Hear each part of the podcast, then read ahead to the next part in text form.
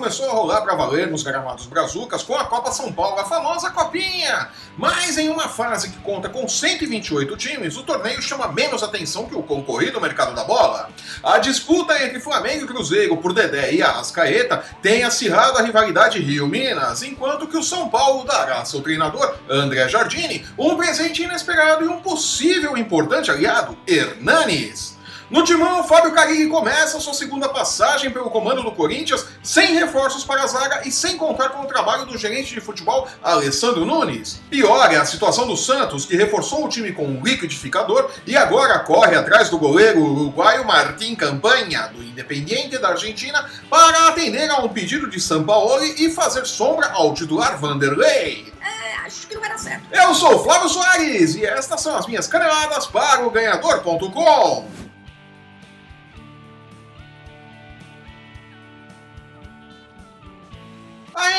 correndo atrás de reforços para a temporada, o Flamengo mirou seu canhão de dinheiro na toca da raposa. E o resto vai ganhar bate-grana. Papo! Mas os tiros não surtiram o efeito desejado e tanto Dedé como a Rascaeta seguem no Cruzeiro, pelo menos por enquanto. Sério?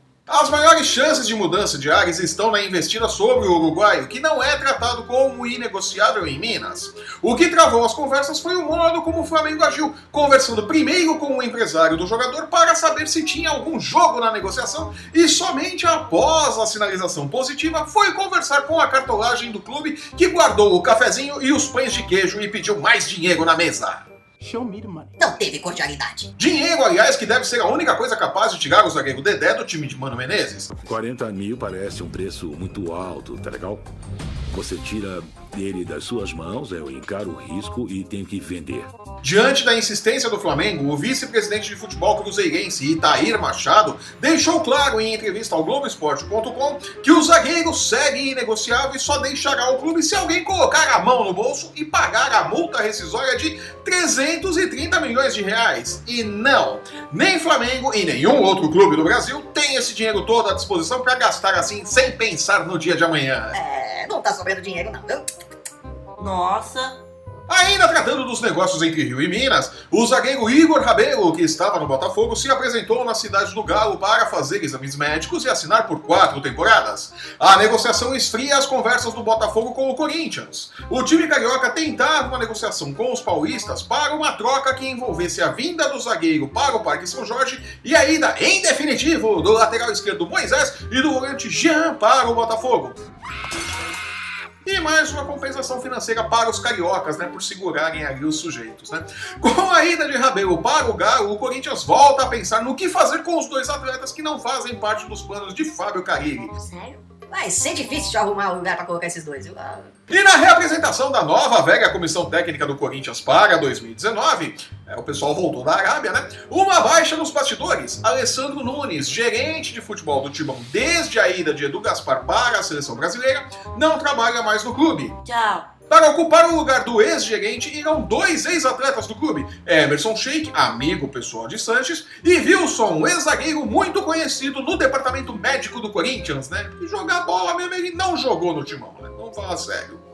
Você não suporta a verdade! Um velho conhecido que retorna ao Brasil é Hernanes. O meia que estava no futebol da China e era tratado como um sonho quase impossível, apresenta-se ao técnico André Jardine nos Estados Unidos para a disputa da Florida Cup e poderá ser o alicerce sobre o qual o inexperiente treinador construirá sua ascendência sobre o vestiário tricolor, dominado por atletas que se veem titulares incontestáveis. É, a gente viu que deu isso aí, né? Na temporada passada. Principalmente o Diego Aguirre, né?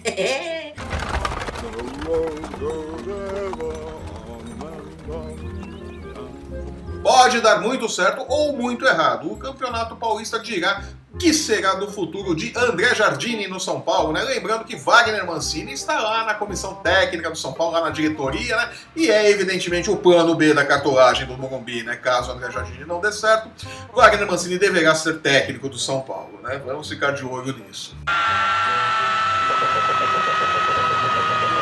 Descendo a serra, insatisfeito com os reforços que foram entregues até agora, e resumem-se basicamente a um liquidificador, o técnico Jorge Sampaoli tem uma lista de reforços que incluem um air fryer, uma panela de arroz elétrica, um grill e um goleiro, Martim Campanha, que está no Independiente da Argentina. Sem conhecer muito bem o futebol brasileiro e os bastidores do Santos, Sampaoli pode encurtar sua passagem pelo clube ao pedir reforço para uma posição que o Peixe não precisa, ou que pelo menos não é prioridade, e ameaçar o único ídolo que a torcida Santista tem neste momento. A chegada de um novo goleiro para disputar a posição e uma eventual saída de Vanderlei para um outro clube do Brasil, possibilidade que não está descartada e São Paulo e Flamengo chegaram a sondar o Vanderlei, pode encurtar drasticamente a longevidade de São Paulo e na Vila Belmiro. Vamos acompanhar os próximos movimentos desastrados da diretoria muito louca da pesada e do barulho nos próximos dias. É, a festa nunca acaba na Vila Belmiro. Seguindo no gol e para fechar o programa de hoje, na base do Ano Novo Vida Nova, a chegada de Abel Braga ao Flamengo deverá reconduzir Diego Alves à titularidade do gol rubro-negro, o que deve diminuir certo chororô no Instagram e dar uma clara dimensão do tipo de liderança que a nova diretoria exercerá na Gávea, né? Acho que começou errado. E com o ano novo pegando no tranco e a cabeça pesada pelo abuso de cidra vagabunda nas festas de final de ano, um dia eu aprendo a parar de tomar essa porcaria, fico por aqui. Eu sou Flávio Soares e estas foram as minhas caneladas para o ganhador.com. Acabou. Se você está assistindo esse programa pelo YouTube, aproveite, assine nosso canal e veja nossos programas sobre NFL, UFC, basquete, MMA e os odds das casas de apostas para as chances de o Flamengo contratar algum reforço que venha de Minas antes do início dos estaduais. É, os caras estão obcecados com Minas Gerais. No post que acompanha este vídeo, você encontra os links para seguir o ganhador no Facebook, no Instagram e no Twitter. Acesse o ganhador.com e não perca nossas dicas e palpites para os jogos da rodada nas principais competições esportivas do mundo. Eu volto na próxima terça-feira. A programação voltou ao normal, com a atualização do mercado da bola, da lista de eletrodomésticos de Jorge Sampaoli. Rod, é o quê? Pega o gato! E as novidades das pré-temporadas dos principais clubes brasileiros. Até lá! Tchau.